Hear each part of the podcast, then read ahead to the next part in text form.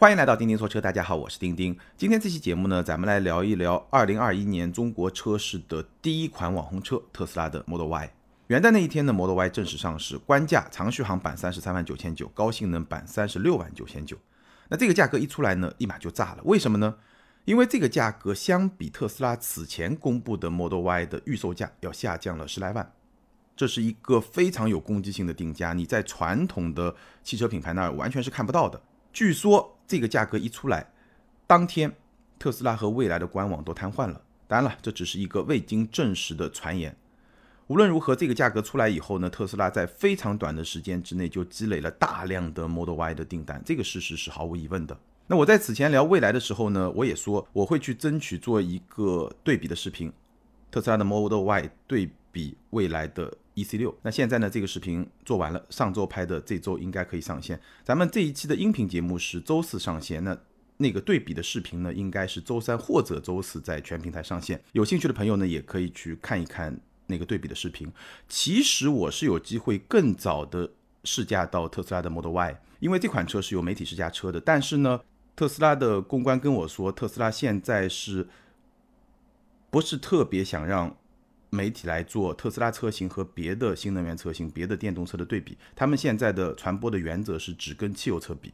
从这个层面上来说呢，其实你会发现特斯拉跟未来是有些默契的。未来至少在口头上不再把特斯拉当做自己的主要的竞争对手，而特斯拉呢，也不希望媒体去把他的车跟包括未来在内的一些电动车做对比。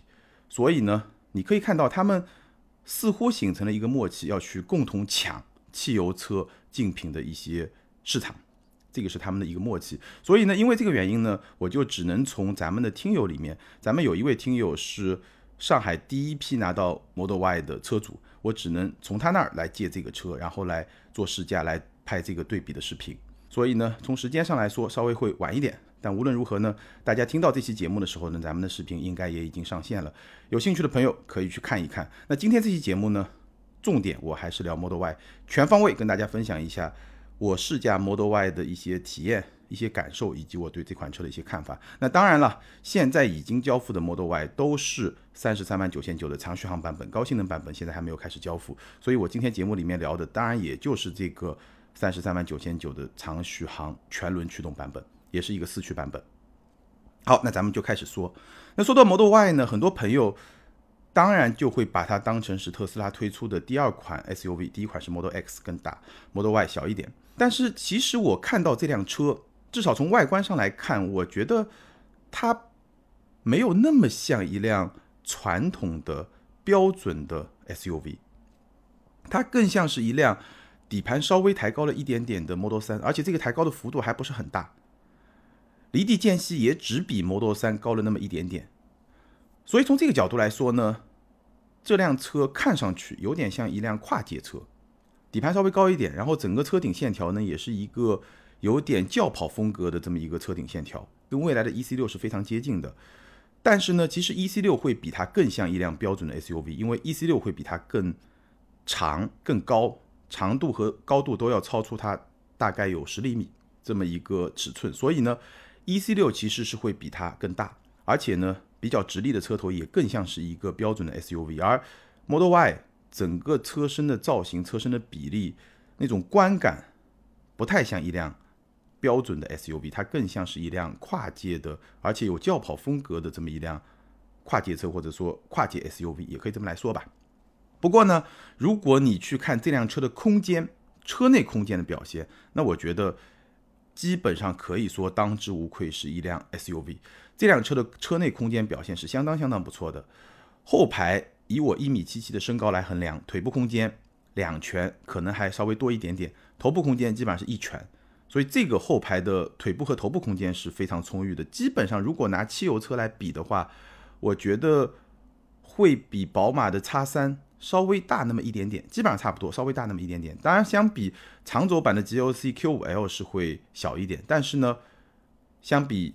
标轴的宝马叉三，包括说沃尔沃的叉 C 六零这些车呢，基本上差不多，可能还会稍微大一点点，是这么一个空间的表现，所以对得起是一个 SUV 的这么一个定位吧，这个没有什么问题。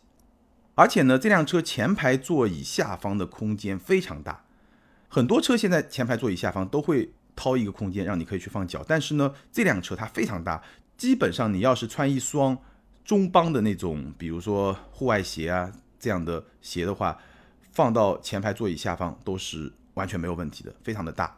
还有一个让我印象非常深刻呢，它后排中间座位的前方这个腿部空间也是很充裕的，基本上它地台是全平的，然后呢，它的中控台整体就不会像很多汽油车或者像蔚来这些车型一样，整个中控台会往后靠的比较厚，它会靠的比较前，所以呢，第二排第三个座位就中间那个座位，它的腿部空间非常非常的充裕，这一点是让我印象很深刻的。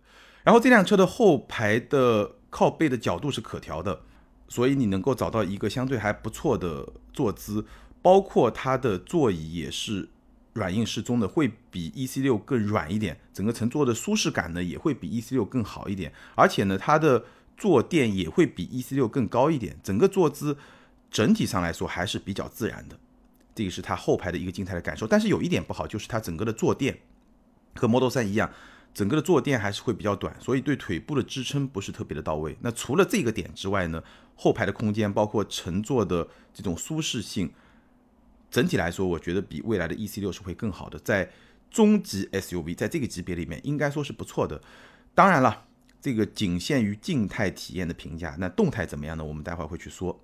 储物空间也是非常非常的丰富，可以说储物空间的表现比乘坐空间更好。乘坐空间是有一些短板的，但是储物空间非常非常的出色。前排两个手机充电位，而且呢，这两个手机充电位它是一个翻毛皮的底座，整体上手感也是相当不错的。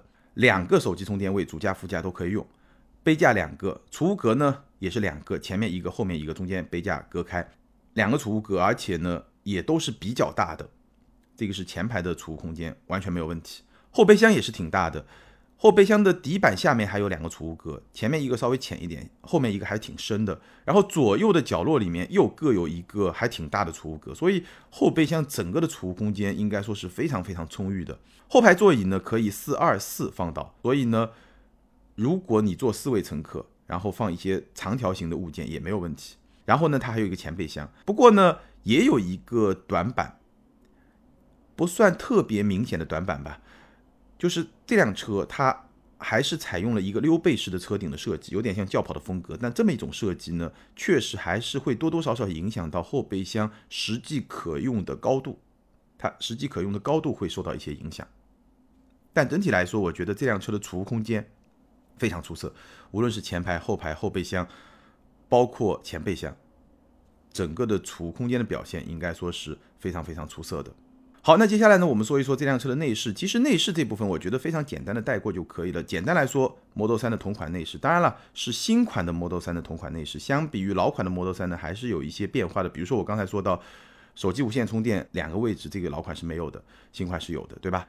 不过呢，从整体设计风格来说呢，非常的接近极简的风格的设计。当然了，这种极简风格的设计呢，也会是未来整个。电动车的一个设计的方向，因为虽然比如说现在如果你把 Model Y 和 EC6、ES6 这些车去比的话，你会发现未来的设计风格会更接近传统的这种豪华的这种调性，这种氛围感的营造是会更好的。但是呢，你如果去看，包括像未来 ET7 的内饰的这个设计图，包括像特斯拉刚刚公布的新款的 Model S 和 Model X 的内饰的设计图，包括你去看像宝马 iX。这样的未来的电动车的内饰的设计图，你都能看到一个非常明显的取向，就是极简主义的这么一种风格。今天看来比较前卫的这种风格，都会成为未来电动车内饰的一个设计的主流方向。而像现款 ES 八、ES 六、EC 六这样一套内饰，在未来可能不会继续延续下去。所以这个主流方向，我觉得还是比较明确的。那 Model Y 基本上就是在这个方向上。那整个内饰的质感呢，应该说一般，但是呢，相比老款的 Model 3是有进步的。我基本上觉得是能接受一个三十多万的车这么一个内饰的水平，确实不算好。如果你跟 EC6 比，那肯定是比不上的。但是呢，考虑到它的价格，这个我觉得是可以接受的。车机还是比较好用的，这个咱们之前就聊过，就不展开来说了。那接下来呢，我重点还是要跟大家来分享一下 Model Y 的驾驶感受，因为这辆车。虽然我在开之前对它有一个预期，我觉得可能比 Model 3更高一点，所以呢，驾驶感受就是一个轿车和一个 SUV 的这么一个区别，可能就是三系和叉三的这么一个区别。我是有这么一个预期的，但事实上还是有比较多的一些意外的地方，所以这部分我觉得可以重点跟大家来分享一下我的一些试驾的感受。首先简单说一下动力，那现在 Model Y 呢，两个版本都是四驱的双电机四驱，长续航版百公里加速是。五秒一，高性能版是三秒七。那这两个性能的数据在同级产品里面毫无疑问是绝对领先的，这个没有任何的疑问。然后整个的动力呢，它现在是有两个档位，一个呢是舒适模式，一个呢是标准模式。那标准模式下呢，我觉得基本上跟 Model 3的标准模式也差不多，但是呢会稍微的温和那么一点点，就不像 Model 3，如果你切换到标准模式，一脚电门下去，整个动力的输出是非常直接、非常犀利的。但是呢，Model Y 呢？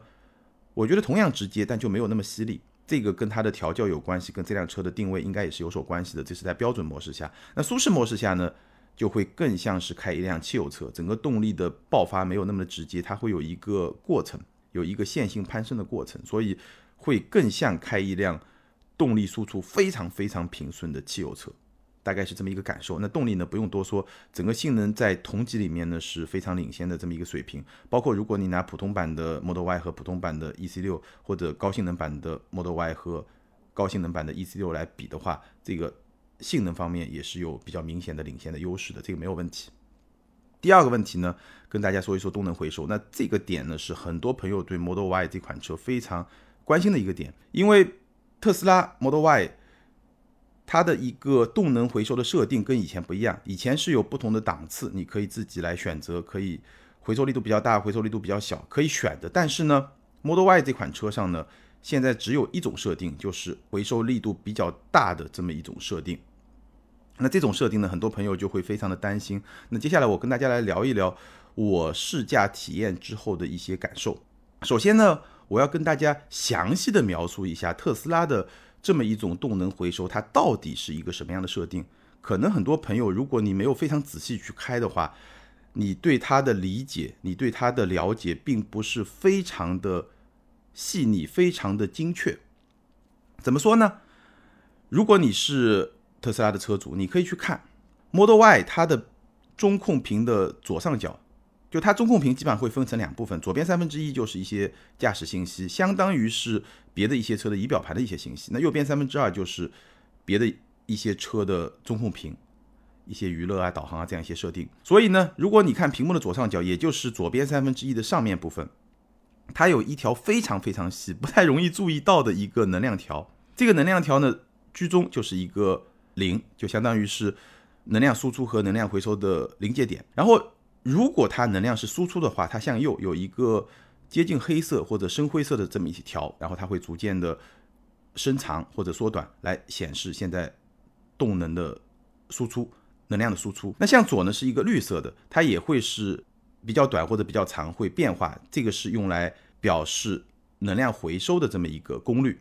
好，向左向右，基本上这一条就把能量输出和能量回收就。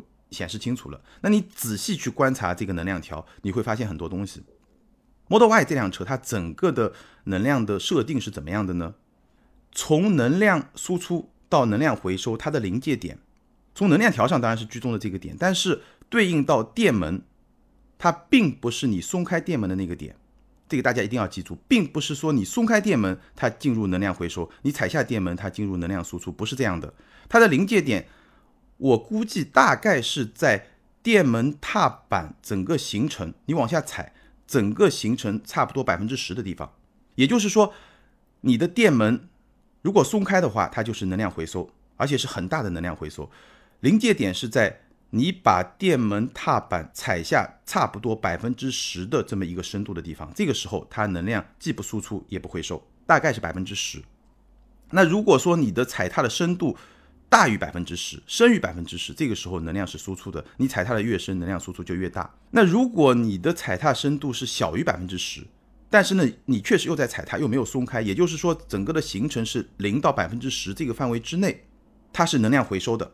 它动能不是输出，是能量回收。你从能量条上你看得很清楚，它是一个绿色的往左的方向的这么一个能量回收，从中间点往左的方向的一个能量回收是绿色的，但这个时候呢，能量回收的这个力度是非常非常轻微的，有点类似于像汽油车你松开油门，因为发动机还是在工作，所以它有一个非常轻微的拖拽的这么一个力量。如果你是运动档，转速比较高，这个拖拽力量会比较高；那如果你转速比较低的话，这个拖拽力量是很小的。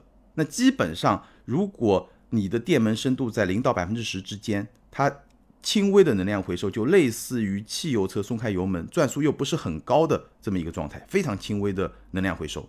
那如果你松开电门的话，它马上就切换到一个很强的能量回收的一个状态，就是回收力度是很大的这么一个状态。好，这个基本上就是特斯拉 Model Y 这款车它动能回收的这么一个设定。整体来说，它是三段，你踩踏电门深度超过百分之十，能量输出零到百分之十之间。能量轻微的回收，松开电门，能量立刻进入到一个强回收的状态。这三段你一定要理解，你理解了这三段，你就能够理解它整个动能回收的逻辑，你也就能够更好的去开这辆车。好，那这么一个设定，它的好处是什么呢？或者说特斯拉想要实现的目的是什么呢？我认为，它还是想去实现一种单踏板的驾驶，就是在日常驾驶过程中，你只需要控制电门的踏板，你就能够控制这辆车加速。近乎滑动的状态，或者是减速制动。我刚才说的三段，基本上就是对应这三种工况。我觉得这个是特斯拉这么一种设定，它要实现的一个目的，或者说它能带来的一个好处。那实际体验呢？很多朋友担心这么一种设定开起来会很不舒服。其实我觉得从驾驶者的角度上来说，还是比较容易适应的。尤其是如果你驾驶技艺还比较不错的话。因为这么一种设定，其实它非常考验你右脚控制电门的这种能力。就你右脚控制电门要非常非常的细腻，只有非常非常的细腻，才能把这辆车开的相对来说比较顺。那整体上来说呢，我觉得这样一个设定啊，真的还是挺能够帮助你去提升你控制油门的精细度和驾驶的这种技能，这个是没有问题的。而且呢，我觉得对驾驶者来说呢，整体来说还是比较容易适应的。但是，他的问题是什么呢？他的问题就是乘客真的会不舒服，因为无论如何，你从轻能量回收到强能量回收中间的切换还是太快了。就是你只要点着这个电门，你的右脚只要点着电门，它就是一个比较轻的能量回收，当然是在百分之十这个深度以下。但是你一旦松开它，就是一个很强的能量回收。这两者之间的切换的速度确实太快了，所以我觉得驾驶者，因为他有一个预期，他如果很精细的去控制，再加上一个自己有一个合理的预期的话，我觉得适应这么一种能量回收的状态是没有问题的。但是对于乘客来说，我觉得真的是不太舒服，因为我试驾的那几天，我也找不同的同事都体验了这个功能，整体的反应，乘客的感受，这个适应起来会比较的难，所以。怎么说呢？这么一种设定，我个人来说呢，我不喜欢。但是呢，我能适应。但是呢，就我目前的了解，乘客要适应这种感受会比较的难一点。那至于说，到底驾驶者也好，乘客也好，长期使用适应以后会怎么样呢？那有机会我再来跟大家分享。因为我自己订了一辆 Model 3的高性能版，据说动能回收的设定跟 Model Y 是一样的。那如果是那样的话，我长期使用以后会是一个什么样的感受？我也可以进一步跟大家来分享。那咱们听友群里面如果有 Model Y 的车主或者新款 Model 3的车主，你使用以后是一个什么样的体验？我也欢迎你在评论区留言，跟更多的听友和钉钉来进行互动。因为这种体验其实长时间以后可能跟短时间的体验确实会不太一样，大家可以交流一下，分享一下。好，那说完这个大家很关心的点，接下来说说 Model Y 的操控。首先呢，这辆车的视野非常非常的出色。Model 3的视野已经很好了，但是 Model Y 的视野更加的出色，因为它坐姿会更高一点，大概能高个十公分吧，坐姿会高十公分。然后你去看 Model Y 的车头，你是完全完全看不到车头的任何的线条的。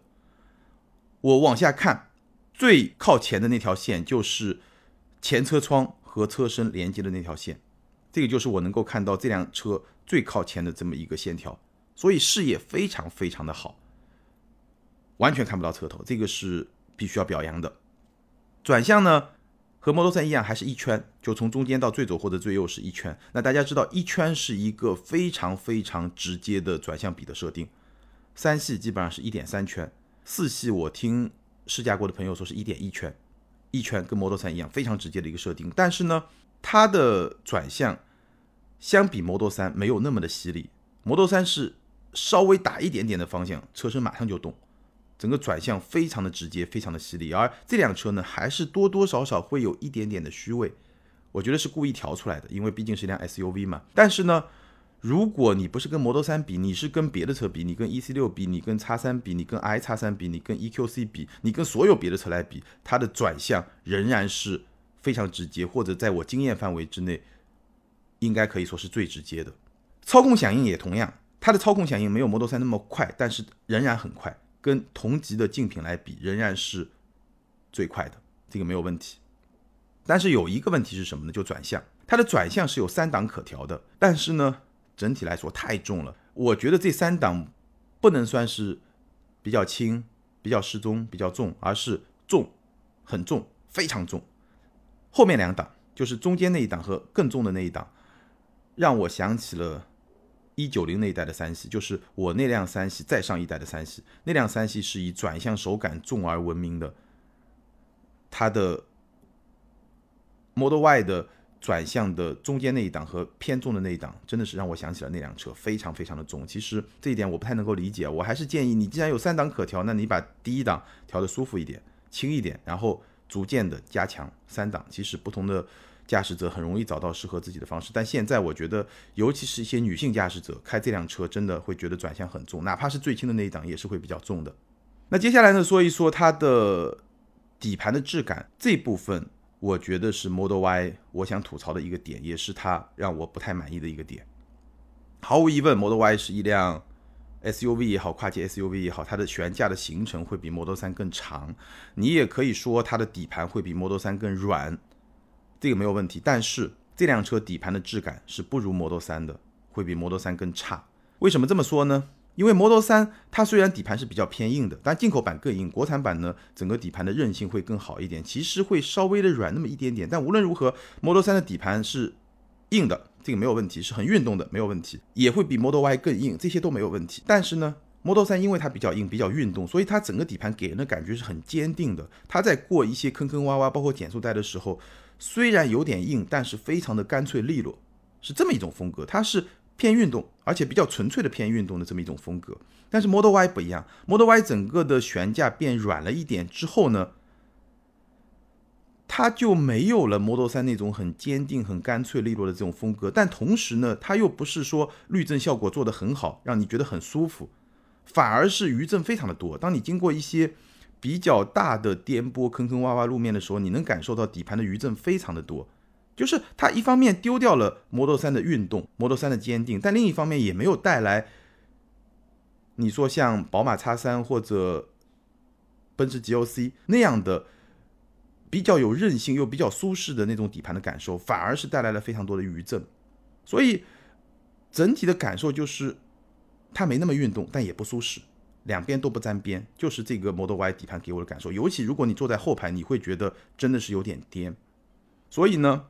我刚刚说 Model Y 静态的体验，后排的体验是非常不错的，整个舒适性，整个乘坐的感受。但是如果你在开的过程中，如果你路况不太好的话，这个后排体验是不好的，和 E C 六一样是不好的。E C 六的不好是什么问题呢？E C 六的不好就是它整个座椅的设定不舒服，坐垫比较低，座椅比较硬，感觉上坐垫的中间，包括靠背的中间都是在把你往外顶，没有那种陷入感。完全没有陷入感，这个是 E C 六后排乘坐不舒服的原因，而 Model Y 后排乘坐不舒服的原因是颠，整个底盘确实是有点颠，而且呢余震非常的多。这个我感觉上好像特斯拉在调 Model Y 底盘的时候没有表现出很有经验的这么一个能力，好像他不知道 S U V 该怎么调，他想把它调得更舒适，但事实上没有更舒适，反而那种。Model 3那种比较偏运动、比较扎实的这种底盘的质感也没有了，两边都不搭，这个是让我不太满意的。另外呢，发动机的噪音没有了之后，因为它是电动机嘛，对吧？电动车它没有了发动机的噪音之后呢，也让底盘传上来的噪音变得会更加的明显。所以这辆车的 NVH 虽然它前排用了双层玻璃，后排是单层玻璃，但是这辆车的 NVH 我觉得主要的问题还是在来自底盘的一些噪音，包括说震动。这部分是做的不太好的。所以呢，从这个角度来说，包括 Model Y 的体验，包括 EC6 的体验，包括更早的 ES6 的体验，从这些方面来说，我觉得从底盘、从乘坐舒适性这些角度来说，传统车厂确实会更有经验，也是更有机会的。同样是电动车，比如说宝马 i 叉三，那整个后排的体验会比 Model Y 会比 EC6 真的好很多很多，后排的乘坐的感受、乘坐的舒适性的体验，所以这一块，我觉得特斯拉也好，未来也好，真的还有一些提升的空间。但未来的底盘的质感。确实比特斯拉是要更好的，只不过座椅的设定呢也做的不太好。好，那接下来呢说一说续航。那续航呢，其实我觉得简单说一说吧。Model Y 的 NEDC 是五百九十四公里，就这个长续航版本是五百九十四公里。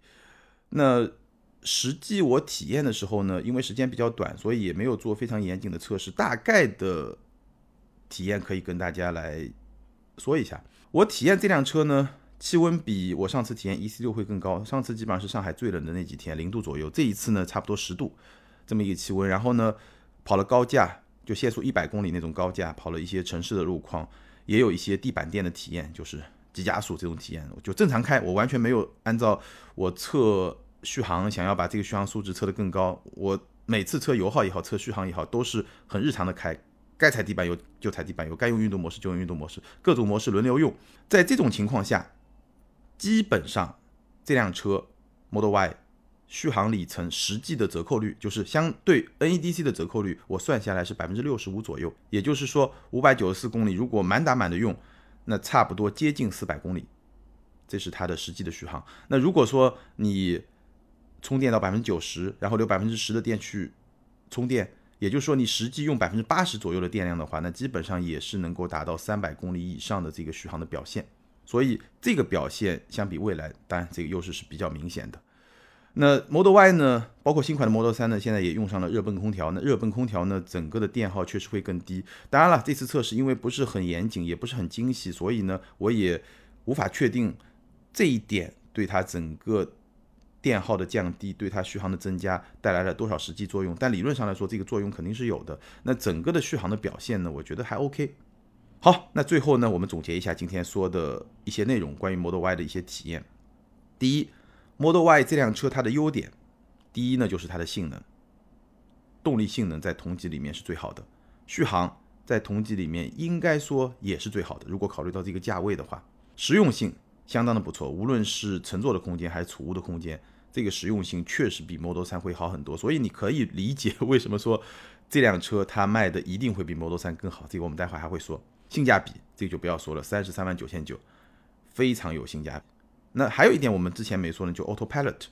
那这个车我借的这辆听友的车呢，它普通版的 Autopilot 是有的，但是 FSD 是没有的。那这个点呢，我们之前呢也聊过很多次，就不展开来说了。我也拍过一个自动驾驶的对比，对比了特斯拉、蔚来、小鹏。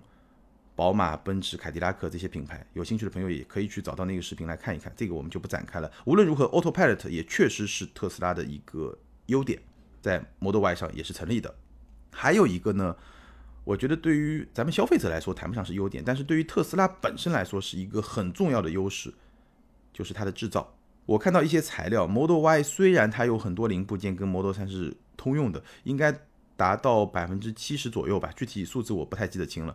但是呢，Model Y 使用了更多的一体化的制造，什么意思呢？就比如说你车身的后半部分结构跟 Model 3是一样的，但是呢，Model 3可能有十八个零部件，Model Y 把它整合到两个零部件，这个数字不是很准确啊，意思是对的，就是说它整个制造流程进一步的优化了，或者说简化了。那好处是什么呢？好处就是它整个制造的效率会更高。这一点其实对于特斯拉是特别重要的，而且呢，它做的更好了之后呢，其实对它成本的控制也是有帮助的。那最终呢，按照特斯拉的打法，一定会把这个成本的降低体现在车价上。所以这个点我觉得是 Model Y 的一个隐藏的优势。优点：性能、续航、实用性、性价比、Autopilot。缺点是什么呢？两条。第一呢，它的底盘质感，我刚才吐槽了，确实比较一般。第二呢，动能回收的设定。确实，对于乘客来说不太友好。好，那我们来说 Model Y 到底值不值得买呢？我觉得分几个小点来说。第一，如果你想要一辆电动车，你又看重实用性，那显然 Model Y 比 Model 3实用性会更好，好很多。所以呢，值。第二呢，我的判断，二零二一年的年内，Model Y 一定会出一个后驱版。现在两个版本都是四驱的双电机，二零二一年的年内一定会出一个后驱版。那后驱版的价格，裸车价肯定在三十以内，这个就没有疑问。那三十以内，你就可以享受政府的补贴。补贴以后的价格呢，我估计比 Model 三二十四万九千九那款车会贵两到三万。也就差不多是二十六万九千九或者二十七万九千九，补贴后的价格就是后驱版的 Model Y 的价格，那那辆车它会更值，对吧？二十六万九千九，二十七万九千九买一辆后驱版的 Model Y，你觉得值不值？我觉得 超值，实用性比 Model 三确实会高很多。这个是从第二个角度来说。第三点呢，对我来说，同样三十三万九千九，Model 三的高性能版本确实会更好玩，也更有吸引力。这也是我自己。下定的一辆车，我是一月四号还是五号吧下的订单，然后呢过了三整整三个礼拜，大概是在一月二十六号，特斯拉终于跟我联系了，这个车呢应该年后能拿到这个车，那未来呢我们还会出一些节目，无论是视频还是音频来跟大家分享，对吧？我自己的第一辆电动车使用的一些感受啊这些方面，那对我来说呢，M3P Model 3的高性能版确实会更好玩，而且不仅更好玩，Model 3毕竟已经。好多年了，所以这辆车整个产品力方面也会相比 Model Y 更加的成熟。但毫无疑问，这辆车的实用性跟 Model Y 是没法比的。最后呢，从推荐购买的角度来说，我觉得如果你现在有三十万左右的预算，想要买一辆特斯拉，那我比较推荐的几款车呢，第一，Model 3的后驱版，二十四万九千九，性价比超高；第二，Model 3的高性能版，就是我买的那一款，也是三十三万九千九。高性能版续航比二十四万九千九的后驱版会更长，多一个电机动力也会更好，包括别的一些配置，轮毂啊这样一些配置也会更高，所以九万块钱我觉得还是值的，这个性价比也不错。然后我会推荐的第三款特斯拉呢是 Model Y 的后驱版，就是今年应该下半年可能会推出的 Model Y 的后驱版，就我刚才提到，可能在二十六万九千九、二十七万九千九这么一个价格，这个是我比较推荐的三款特斯拉。那现在的这个 Model Y 三十三万九千九，这个车呢，应该说性价比也还不错。但是呢，我的观点是这样：如果你现在已经订车了，一月份已经订车了，那你等个两三个月能够提车，这个不错。第一批提车，对吧？包括我们那位听友，那第一批开上这个 Model Y，整个心情这个愉悦感是不错的。但是呢，如果说你还在犹豫，还在纠结要不要买这辆 Model Y，这样一些朋友的话，其实我并不是特别的推荐 Model Y 的长续航版。我个人认为不如等后驱版，为什么这么说呢？因为你现在还在纠结，对吧？年后三月份下个单，那按照现在 Model Y 这个抢手程度，整个的等待的时间两三个月，也就是说你要到五月或者六月才能提到这辆长续航版的 Model Y，三十三万九千九。那差不多到那个时候呢，后驱版也该出来了，对吧？能再便宜个五六万块钱，或者六七万块钱，三十三万九千九，二十六万九千九，二十七万九千九。对吧？能够再便宜个六七万块钱，如果是那样的话，你会觉得哪个更值呢？因为 Model Y 这款车我开下来以后呢，我是觉得它的开起来的这种运动感没有 Model 3那么强。那如果说运动感没有那么强，那我对动力的需求也就没有那么大。我是这么理解的，就我对动力需求如果大，那是因为这辆车开起来确实很运动，这个情况下动力是有价值的。那如果说它没有那么运动，在这种前提下，我觉得。我对动力的需求就没有那么高。其实 Model Y 的后驱版，根据 Model 3的后驱版的加速能力来推测，我判断应该是在六秒左右的这个百公里加速。那六秒左右的百公里加速其实已经很强了。所以我觉得，如果你很在意性价比的话，其实 Model Y 的后驱版它的性价比一定会比 Model Y 的长续航四驱版会更高。当然了，它有一个可能比较切实的短板是它的续航也会更短。对吧？可能也就四百出头吧，NEDC，因为会比 Model 3肯定还要再短一点嘛，大差不差吧？可能跟 EC6 的七十度电版本差不多，四百三、四百四。那这个续航确实会比长续航版的 Model Y 更差一点，但是呢，差六七万块钱呢，对吧？所以我是觉得 Model Y 的后驱版会更有价值。如果你还在纠结要不要定的，你还在注重性价比，还在考虑这个问题的，我觉得你可以等一等。最后呢，我们简单来说一说。这辆车它会有一个什么样的市场表现？那马斯克曾经说过，Model Y 的市场销量的预期是要超过 Model S 加 Model X 加 Model 3的总和。那我的判断没问题，因为这辆车确实实用性会更好，而且整个主力市场，对吧？中国市场、美国市场都是会更喜欢 SUV 的市场，所以我认为它超过那三款车的销量的总和问题不大。那什么意思呢？二零二零年 Model S 加 Model X 加 Model 三，也就是特斯拉全球销量接近五十万辆，好像差了两百辆吧？我印象中是差了两百辆，反正接近五十万辆。那如果说 Model Y 的销量能够超过那三个车的总和，也就是说特斯拉的年销能够超过一百万。一百万辆，大概就这么一个水平。那这个一百万辆呢，我觉得二零二一年要实现有点难，但是二零二二年要实现应该问题不大。什么概念？豪华品牌奔驰、宝马、奥迪全年的年销在两百万辆左右，在他们之后排第四的，基本上也就是在七八十万辆这么一个水平。我不知道二零二零年是谁啊？反正通常情况下不是沃尔沃就是雷克萨斯，就这么几个品牌嘛，凯迪拉克就这么几个品牌，所以。排第四的七八十万，那特斯拉如果超过一百万，也就是说，在全球范围内这个销量，它凭借四款车就已经冲到了第四。如果我们把它当做一个豪华品牌来看的话，这个就是对它市场表现的这么一个预判。当然，我们也可以看到这辆车，包括这个品牌，它的鲶鱼效应已经开始了。我们注意到不久之前，宝马的 i 叉三同级的一辆纯电 SUV 官降七万，上市三四个月官降七万。非常的罕见，我觉得宝马的这个动作，我个人还是强烈点赞的。就是传统车厂面对新势力的时候，你就应该直接应对，别躲在后面，觉得这样那样，对吧？别瞎想，就直接硬刚，你就直接上。人家降价，那你觉得整个产品的对应关系，整个产品力，你该降价还是得降价，否则是没有办法竞争的，就得正面的应对。这个我是。持一个比较支持的态度的。那到了二零二一年，就今年，传统车厂第二代的电动车也基本上将陆陆续续的上市。什么叫第二代的电动车呢？传统车上第一代的电动车基本上是跟燃油车是同一个平台的，这样一些电动车的产品。那第二代呢，就是纯电平台的一些产品。二零二一年开始，传统厂商的第二代电动车会上市，所以整个的竞争会更加的激烈。当然也是一个很有意思的故事，咱们可以持续的观察，我也会陪大家一起来讨论这些问题，不断去体验这些产品，然后跟大家来分享我的一些试驾的感受，帮大家的购车决策做一些参考。好，以上就是今天节目的全部内容，关于 Model Y 方方面面的一些体验和一些观点。那关于这辆车，关于我们今天聊到的这些话题，你有什么样的观点，什么样的看法？欢迎在评论区留言，和更多的听友和钉钉来进行交流和互动。还是那句老话，留言和评论永远都是对钉钉最大的支持。那接下来呢，我们来看上一期节目的听友留言。上一期节目呢，咱们聊了二零二零年中国汽车市场的销量一些解读。ID 是一半大海，这位听友他说听了钉钉这期节目，感觉发声对比前面两期要从容的多。相比较你工作报告中的总结和反思，我觉得调整好自己的心态更重要，从容不迫，保重，加油。非常感谢这位听友，你应该是听得非常的细腻，非常的细致。